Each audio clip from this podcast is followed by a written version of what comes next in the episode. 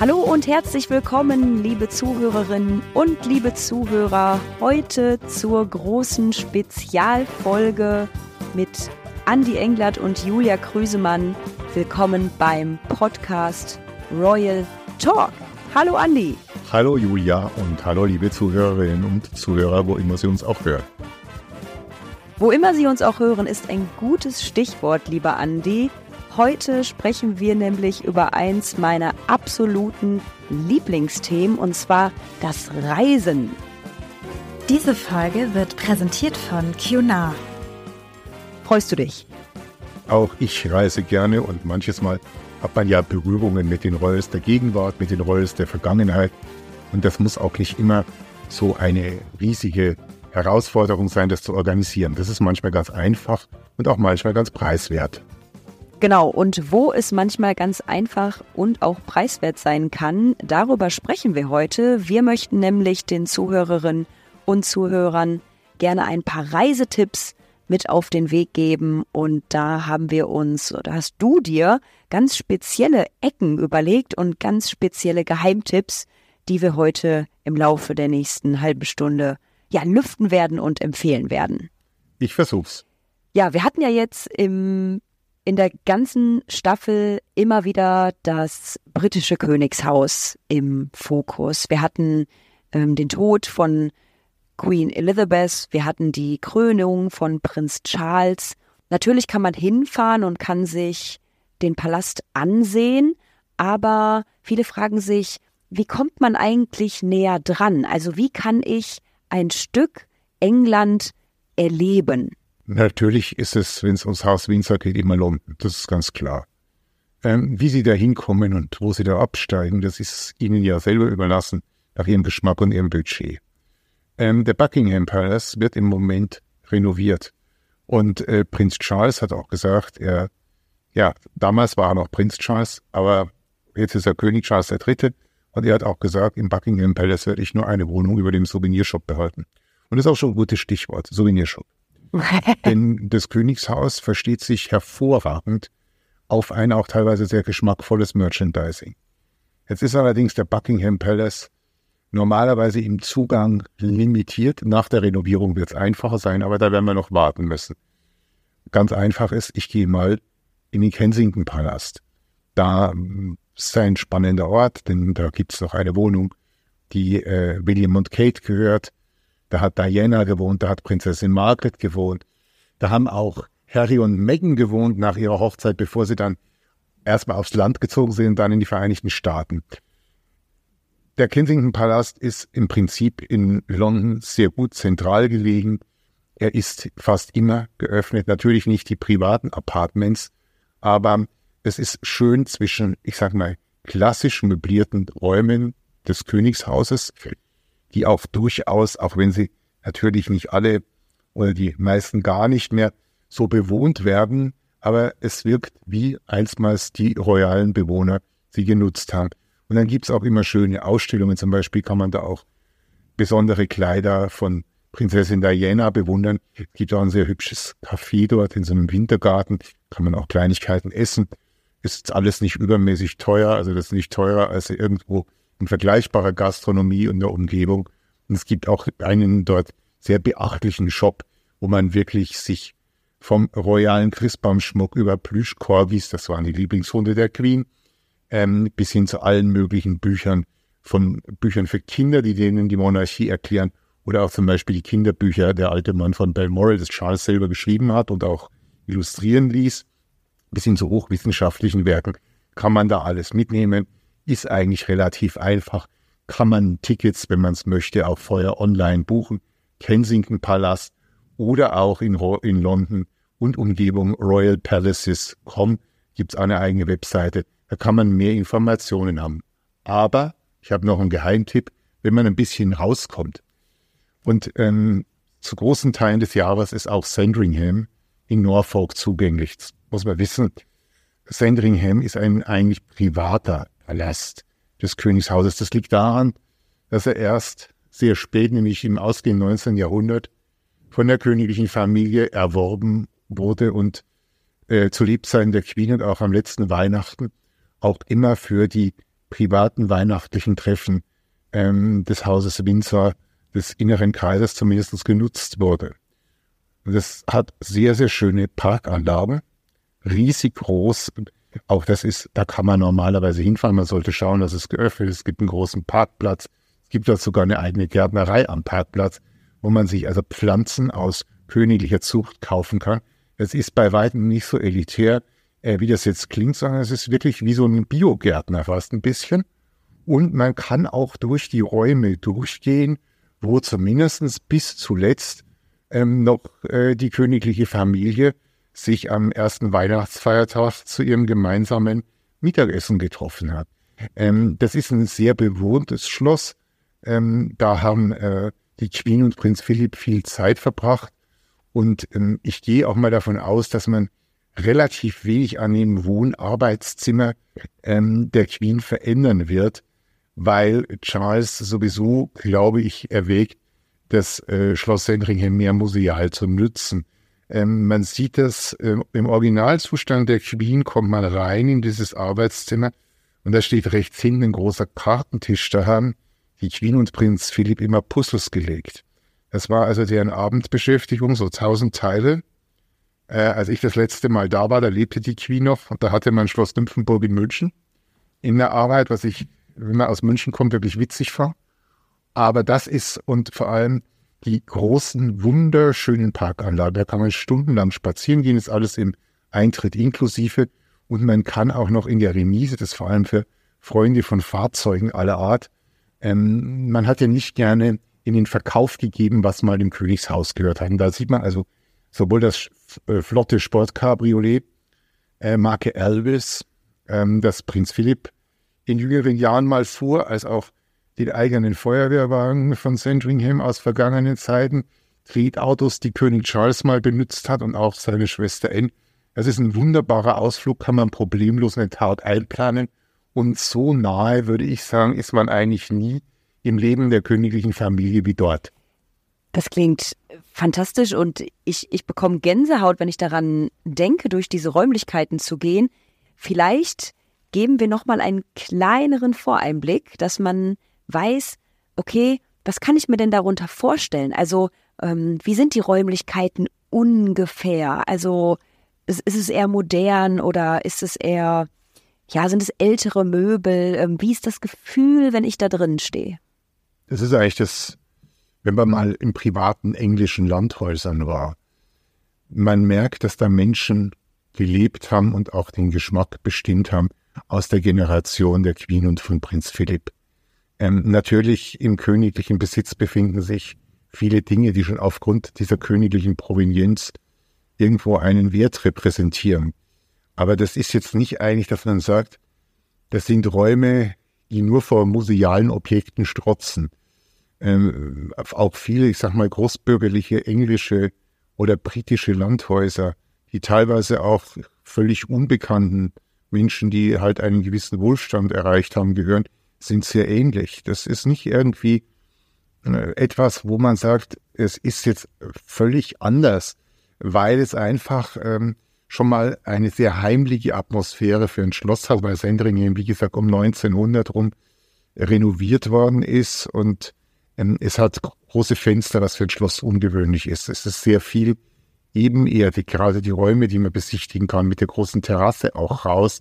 Wir reden jetzt von diesem besagten Speise- und Esszimmer, das natürlich schon eine gewisse Zahl von Menschen Platz bietet, aber auch so typisch kleine Vitrinen äh, in den Ecken mit verschiedenen äh, Deko-Objekten. Sie würde zwar sagen, hochwertiger Nippes, das ist nicht despektierlich gemeint, aber das ist schon etwas, was man jetzt sagt, es ist nicht eine museale Präsentation nur, sondern das sind einfach wirklich Räume, und wenn man sich ein bisschen mit der Queen und Prinz Philipp und Menschen, gerade in Großbritannien aus dieser Generation auseinandergesetzt hat, dann spürt man das schon, dass das deren Geschmack ist. Das ist jetzt nicht irgendwie, dass man sagt, man kann auch gegen Entgelt viele schöne Schlösser in Großbritannien besichtigen, ähm, die irgendwelchen hochadligen Familien gehören. Und wenn man da reinkommt, dann weiß man ja, das sind Repräsentationsräume, da kann man durchgehen und die Privaträume sehen eigentlich völlig anders aus. und maximal irgendwann einmal im Jahr, wenn man äh, möglicherweise auch noch gegen Bezahlung, ich meine das ist gar nicht böse, irgendwelche wichtigen Menschen bewirtet, wird dann da eingedeckt. Aber man hat eigentlich schon so das Gefühl, wenn man da reinkommt, ähm, da ist ein großer Schreibtisch gewesen. Das ist nichts, nichts, was man jetzt sagt, ähm, das äh, von musealem Charakter ist. Ein großer ähm, Kurzwellenempfänger, also ein Radiogerät. Also da hat die Queen war bekannt, dass sie jeden Morgen die Nachrichten der BBC gehört hat. Ähm, auch so eine Sitzgruppe. Ähm, man sieht da schon sehr genau, da haben Menschen gelebt. Und es hat auch interessanterweise der Queen, die ja sonst über ihr Privatleben nie gesprochen hat, überhaupt nichts ausgemacht, wenn da auch zu ihren Lebzeiten und sie nicht da war, Menschen durchgegangen sind und sich das angeschaut haben. Natürlich gibt's dann auch in Sandringham Räumen mit speziellen Ausstellungsstücken und sonst irgendwas, die sind bemerkenswert, aber für mich sind diese Räume diejenigen, die bei mir den Eindruck hinterlassen haben. Und das hat auch im Gegensatz, ich sag mal zum Beispiel zu dem Prunkschloss wie Versailles bei Paris, ist das überhaupt nicht vergleichbar, sondern da hat man wirklich das Gefühl, da haben Menschen gelebt und das kann man auch selber, wenn man ein bisschen aufnahmefähig ist, heute noch miterleben. Jetzt waren die äh, Queen Elizabeth und König Charles ja große Vögelliebhaber und ähm, es gab ein Vogelschutzreservat. Also es gibt mehrere, aber man ähm, kann die besuchen. Was kannst du uns darüber verraten? Es gibt ja schon seit langer, langer Zeit die RSPB, die Royal Society for the Protection of Birds, die in ganz Großbritannien Vogelschutzgebiete eingerichtet hat, die man aber auch äh, besuchen kann. Zumindestens auch, wenn man beten wird, sich an die befestigten Wege zu halten. Ähm, dann sind das auch sehr schöne Besuche, die es da überall gibt. Also man, wenn man RSPB, also RSPB, ähm, in Suchbegriff im Internet eingibt, dann kommt man eine riesige Liste von Vogelschutzgebieten, wo drin steht, wie groß, wo sie genau liegen, wo man sie besuchen kann. Gibt es auch in der Nähe zum Beispiel von Sandringham. Es gibt auch welche im Umland von London. Und das Interessante ist eigentlich, meistens ist der Eintritt frei. Ähm, das wird dann, da diese Sachen schlecht äh, zu erreichen sind mit öffentlichen Verkehrsmitteln, ähm, so geregelt, dass der Parkplatz eine Gebühr kostet. Normalerweise sind das fünf Pfund, das sind so sechs bis sieben Euro. Ähm, und damit ist sozusagen der Eintritt abgegolten. Außer man ist Mitglied, dann legt man seine Membership Card aufs Armaturenbrett oben hin und darf gratis parken. Und das ist eigentlich sehr beeindruckend, wie viele Menschen da Mitglied sind. Und wenn man da an den Parkplatz lang geht, ist das eigentlich ganz erstaunlich. Gibt es auch übrigens immer in den meisten Fällen und in den größeren auch ganz schöne Shops. Da kann man Tee trinken und Kaffee trinken und kann äh, alle möglichen Dinge erwerben, die den Vogelliebhaber erfreuen, von Nisthilfen bis Stimmbüchern, passenden Ferngläsern bis zentnerweise Säcken mit Futter. Das ist jetzt seit dem Brexit ein bisschen schwieriger, das nach Deutschland mitzunehmen. Aber ähm, das sind auf jeden Fall auch äh, Orte, die sehr beeindrucken weil fast überall ehrenamtliche Menschen arbeiten, aller Generationen, äh, teilweise auch wirklich Menschen eines mit allem Respekt gesprochen begnadeten Alters, die dann aber sich immer noch zweimal in der Woche zwei Stunden Zeit nehmen, um entweder Menschen was zu zeigen oder irgendwas dort zu verkaufen oder sonst. Das ist eigentlich ein schönes Erlebnis und es hat überhaupt eigentlich jetzt nichts von, es gibt Leute, die mögen, die Diskussion wollen wir jetzt nicht führen, die mögen keine klassischen Zoos, das hat's nicht. Das diese Vögel, die da leben, die kommen rein und raus und die nisten da. Das sind Wildvögel, nur ist deren Habitat halt speziell geschützt. Ganz toll, geben Sie RSPB, RSPB, co.uk, UK, äh, ein und dann werden Sie also, wenn Sie irgendwo nach Großbritannien kommen, garantiert was finden, was interessant ist. Und da steht dann auch drin, zu welcher Jahreszeit zu besuchen und wer da wohnt und sowas. Toller, preiswerter Spaß der sich auch für eine ganztägige Wanderung anbietet, je nachdem, wie groß das Reservat ist. Das klingt auf jeden Fall nach einem tollen Ausflug für die ganze Familie, gerade wenn ich an Kinder denke, ähm, die ganz tierbegeistert sind und äh, gerade zu den unterschiedlichen Jahreszeiten. Da kann ich mir vorstellen, dass man da auch sicherlich, wenn man dorthin fährt, unterschiedliche Vögel mal vor Ort sieht. Und ähm, ja, was auch auf jeden Fall noch eine Tagesreise wert ist, äh, wir schauen rüber nach Edinburgh. Dort liegt mhm. nämlich die Yacht der Queen. Und die, so viel kann ich schon sagen, verrät einen kleinen Einblick in das Leben von Queen Elizabeth und damals noch Prinz Philipp. Ja, die Queen hat zur Krönung unter anderem zu sagen von der Bevölkerung und, sage ich mal, verschiedenen sie vertretenden Politikern haben das dann auf den Weg gebracht, die in Clydesbank, das ist auch ähm, im Norden Großbritanniens gelegen, also Schottland, äh, Britannia bekommen. Das war ein Marineschiff eigentlich und die Besatzung drauf waren Marinesoldaten. Und die Besatzung war sehr groß und äh, irgendwann kam auch mal der Sparhammer rein und das war auch noch zu Lebzeiten der Queen. Und vorher hatte sie mit Prinz Philipp sehr viele Reisen dort verbracht, ähm, teilweise am, am Anfang auch Dienstreisen. Aber auch bei Royals wurde dann die Zeit immer knapper und man hat nicht mehr viele Tage auf See verbracht, sozusagen zur An- und Abreise. Und es ist aber dieses Schiff, da haben sich verschiedene Leute, äh, verschiedene Leute, die wollten es kaufen, ging nicht. Äh, verschiedene Museen wollten es auch kaufen, ging auch nicht. Und dann hat man zwischen verschiedenen Orten oder Städten, die sich im Vereinigten Königreich beworben hat, sich für Edinburgh entschieden. Das war ein kluger Schachzug, das hat Edinburgh viel genützt, denn jetzt in dem Hafen von Lees war vorher nicht sehr viel los. Und ähm, da hat man dann ein ganzes Terminal hingebaut ähm, für die Besucher der Britannia dieses Schiff ist wirklich mehr oder weniger unberührt.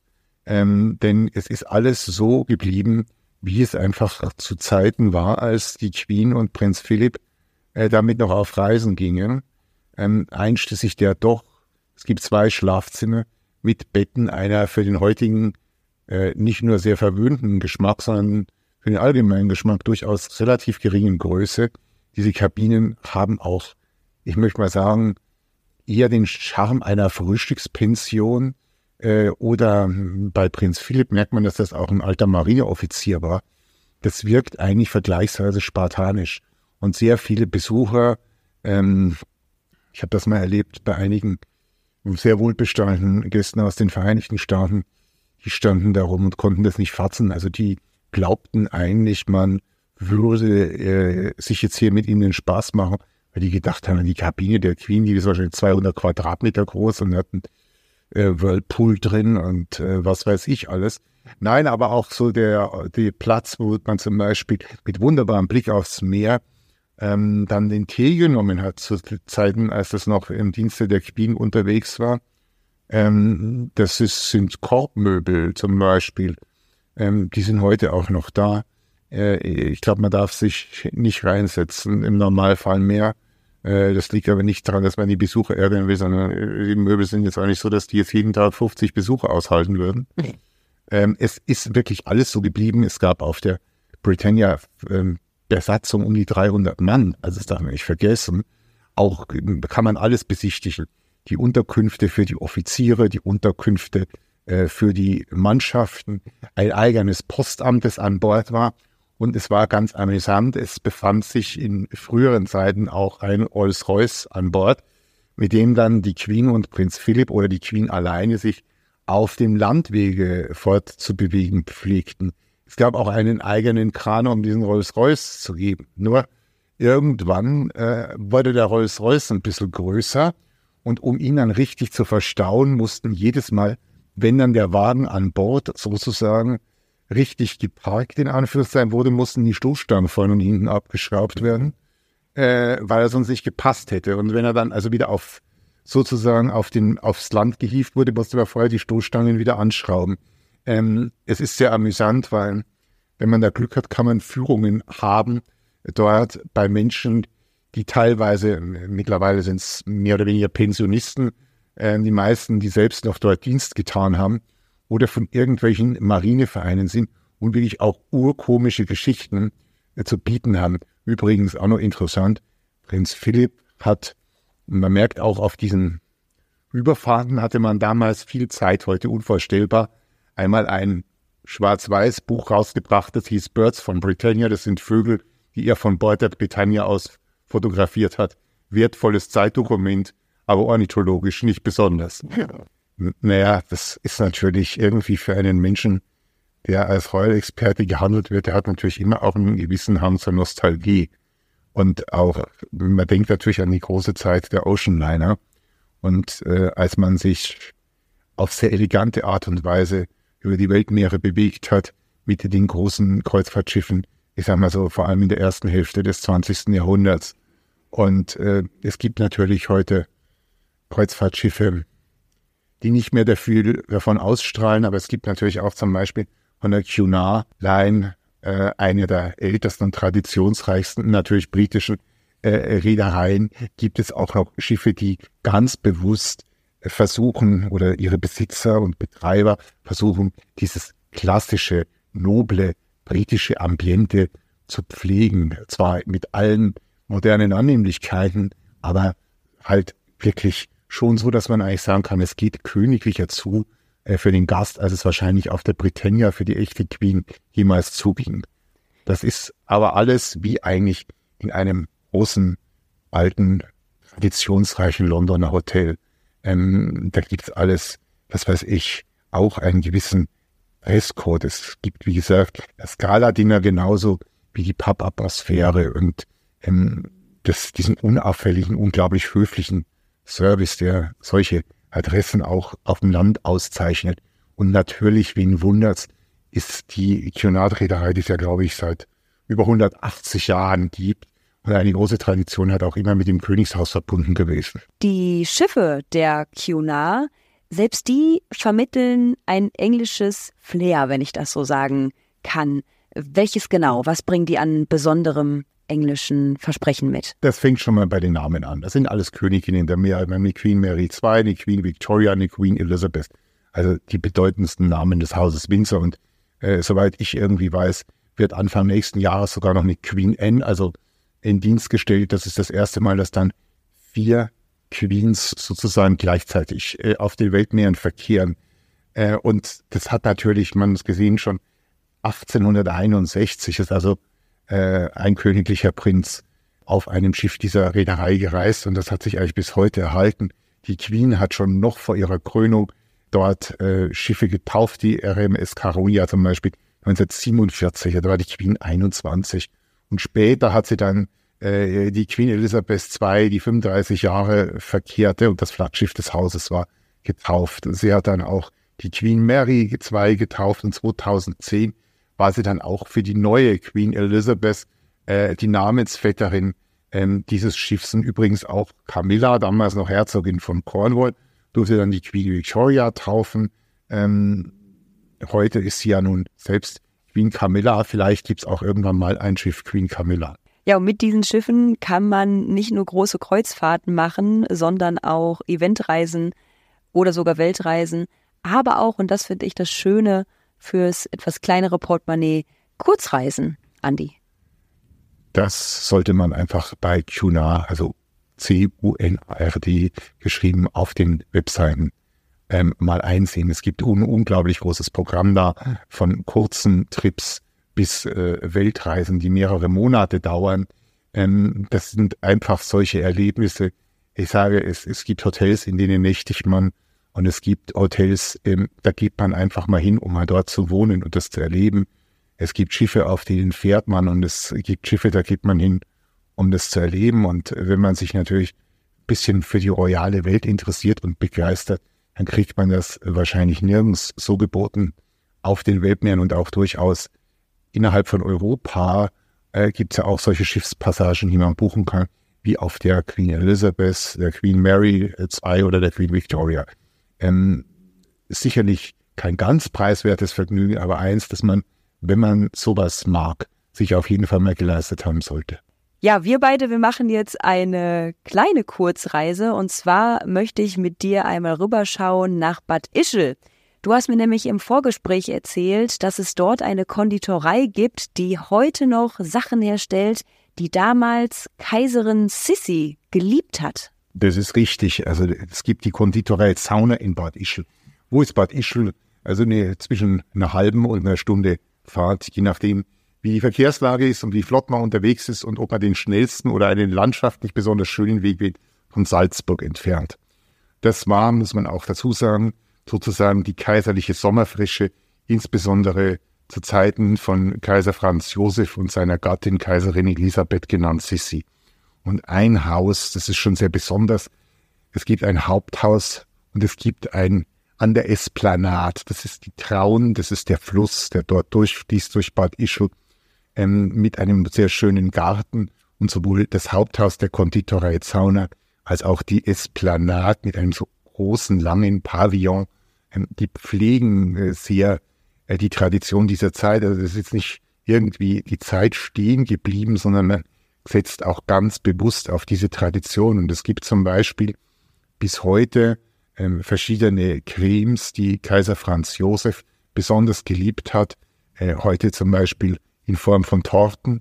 Und es gibt auch, äh, Sissi hat Süßigkeiten zum Beispiel geliebt, äh, die aus Veilchen produziert wurden. Das ist jetzt kein Witz, es gibt sowohl Veilchenpastillen als auch Veilcheneis.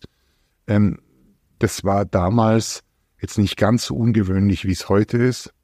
Und ähm, das Haus Zauner bemüht sich also unglaublich, aus österreichischen Produkten Dinge herzustellen und ähm, pflegt also sehr seine Tradition. Manches Mal muss man schauen, dass man den Platz kriegt. Ähm, es könnte sich vielleicht anbieten, es vorher zu reservieren. Ähm, man kann da vor allem an der Esplanade auch zu Mittag essen, aber ich würde jeden, der also irgendwie ein bisschen was für Süßwaren übrig hat, für traditionelle, äh, was empfehlen. Ich persönlich bevorzuge den Zaunerstollen, der hat wenig mit dem Dresdner Christstollen zu tun, sondern das ist so eine Kalorienbombe mit Schokolade und Krokant, schmeckt aber hervorragend. Ähm, das ist auch eine Spezialität des Hauses. Und wie gesagt, ähm, man wird auch jederzeit was finden, was im Angebot ist, was also noch mehr kaiserliche Tradition und Vergangenheit hat, ähm, ist nicht teurer als andere Cafés und äh, hat aber ein wunderbares Ambiente und es bietet einen Blick zurück in die Vergangenheit, wie manche andere Orte in dieser eigentlich bezaubernden kleinen Kurstadt in Österreich. Ja, Sissi hat äh, damals gemeinsam mit ihrer jüngsten Tochter zusammen ein Seebad gesucht, besucht. Und äh, das ist heute ein Hotel und Restaurant beziehungsweise Café. Was kannst du uns dazu erzählen? Jetzt sind wir ganz woanders. Also Sissi wohnte in Wien, im Sommer saß sie in Bad Ischl normalerweise. Aber irgendwann kam einmal einer ihrer Leibärzte, der private Kontakte nach Frankreich unterhielt, unter anderem seinem Schlossbesitzer in der Normandie. Wie medizinisch korrekt das alles war, lassen wir jetzt einmal dahingestellt. Auf jeden Fall verortete man Sissi für, für ihre Tochter oder vor allem der Tochter frische Seeluft. Und zufällig wusste man auch in den medizinischen Kreisen von Wien, wo man hingefahren ist, weil man nämlich ja jemand kannte, der so ein Schloss besaß. Und dann befinden wir uns in der Normandie, in einem Ort mit dem schönen Namen Sasto le Moconduit. Ähm, dieses Schloss wurde dann natürlich erstmal auf Standard gebracht für kaiserlichen Geschmack und da fuhren dann erstmal Sonderzüge aus Wien, die also renovierten und die passenden Möbel und alles Mögliche mitbrachten. Und äh, Sissi fuhr dann tatsächlich auch dahin. Ähm, man badete an einem Ort, der heißt Le Petit Dal. Ähm, das ist nicht weit weg von Sasto. Ein winziges, äh, ein winziger Ort an der Küste. Da muss man schon suchen, dass man den überhaupt findet, wo einige so alte Seebädervillen äh, an den Hängen hängen, kleben und eine Straße führt rein und auf der anderen Seite wieder raus. Auch ein Ort, wo man sagt, da ist die Zeit stehen geblieben. Und war Sissi da auch nur Gast. Aber sie war vor allem Gast im Schloss. Und das heißt auch Chateau Sissi. Und das ist beachtlich in einem Land, wo man ja auf die Revolution und die Entmachtung, Enteignung und möglicherweise auch äh, Liquidierung des Adelsstolzes, das es heute noch heißt, äh, Straße der Kaiserin von Österreich. Äh, man muss sagen, dieses Schloss und sein Park ist der Park vor allem in weiten Teilen unverändert. Äh, und dieses Schloss Chateau Sissi ähm, in Sass-Tole-Moconduit, S-A-S-S-E-T-O-T, das reicht, wenn Sie das eingeben und Normandie, dann werden Sie dieses Chateau Sissi auch sehr schnell finden. Ich war da privat und ich muss sagen, es ist bezaubernd. Es gibt da äh, einen Speisesaal, der sehr imperial wirkt, auch mit klassischer Musik und Besitzern, die sehr viel Mühe äh, darauf verwendet haben, auch dieses Ambiente rüberzubringen. Ähm, Zimmer gibt's auch, das ist in sehr unterschiedlichen Preiskategorien, auch nach der Größe und dem Komfort. Aber es ist auch möglich, dort nur entweder äh, sich auf die Terrasse zu setzen und etwas zu konsumieren, also als Nicht-Hotelgast, oder durchaus ein Abendessen zu buchen. Ähm, das ist der nächste größere Ort für Leute, die sich in Nordfrankreich auskennen, ist das große bekannte ehemalige Seebad oder heute noch Seebad Dieppe. Ähm, wie gesagt, für Menschen, die äh, etwas suchen, ähm, an, fernab der großen Wege mit kaiserlicher Vergangenheit, wenn auch nur für einen Sommer, den würde ich dahin empfehlen zu fahren, ist auch sonst eine, wie ich finde, sehr inspirierende und eigentlich nicht überlaufene Gegend. Das klingt auf jeden Fall nach einem sehr, sehr spannenden Trip, der mal, wie du es schon so schön gesagt hast, ein bisschen fernab von den normalen Straßen ist und ähm, ja, Villen an der Steinküste. Ich möchte mit dir nochmal einen großen Sprung machen und mhm. zwar in den Norden. Wir schauen nämlich nochmal nach Stockholm, denn da gibt es ein großes königliches Schloss, was man sich anschauen kann. Das kann man vor allem von allen Seiten auch sehen. Das ist das Schloss in, ganz in der Mitte von Stockholm, ähm, das eigentlich äh, auch genutzt wird von der königlichen Familie, also von König Karl Gustav, Königin Silvia, von der wir wissen, dass sie äh, deutsche Staatsbürgerin war vor ihrer Hochzeit mit dem König und äh, aus Heidelberg stammt.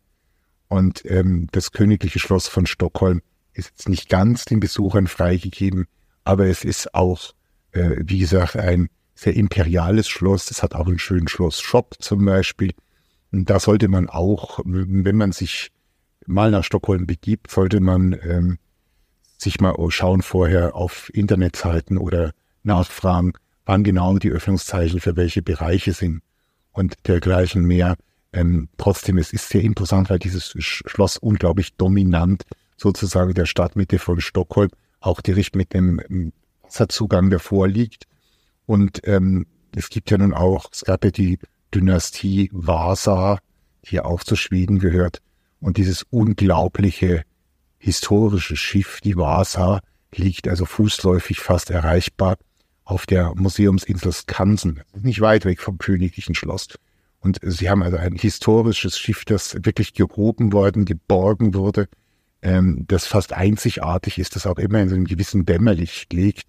Ähm, das, auch das hat sozusagen ähm, Tradition, wenn man so möchte, mit der schwedischen Krone ähm, ist mir persönlich nichts anderes auf der Welt bekannt, äh, zumindest nicht in Europa, das ansatzweise auch äh, so eine spezielle Ausstrahlung hat. Auch das ist ein ganz normaler äh, musealer Besuch, ähm, den man machen kann. Bei vielen organisierten äh, Aufenthalten in Stockholm mit Kulturprogramm ist das eh mit dabei.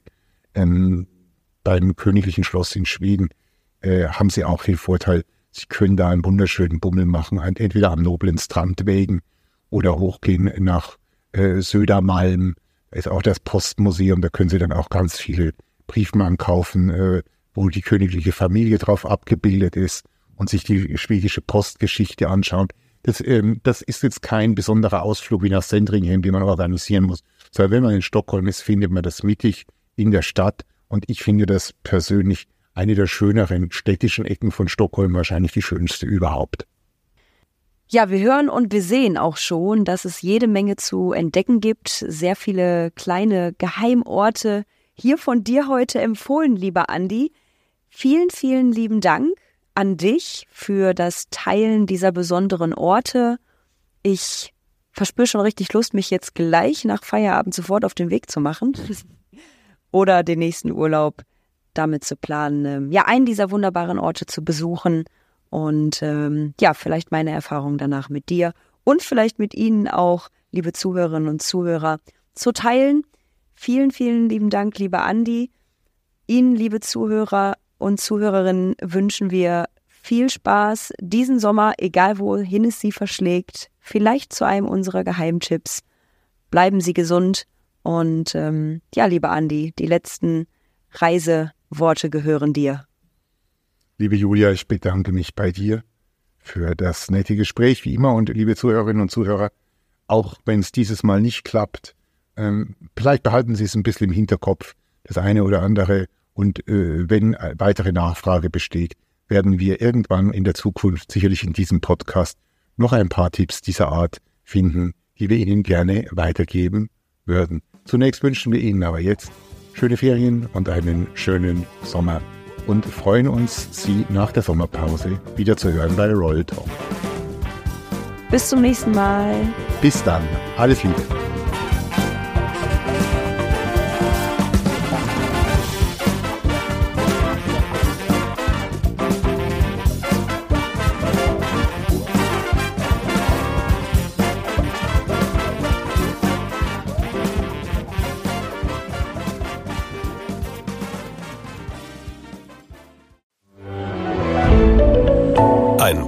Podcast von Funke.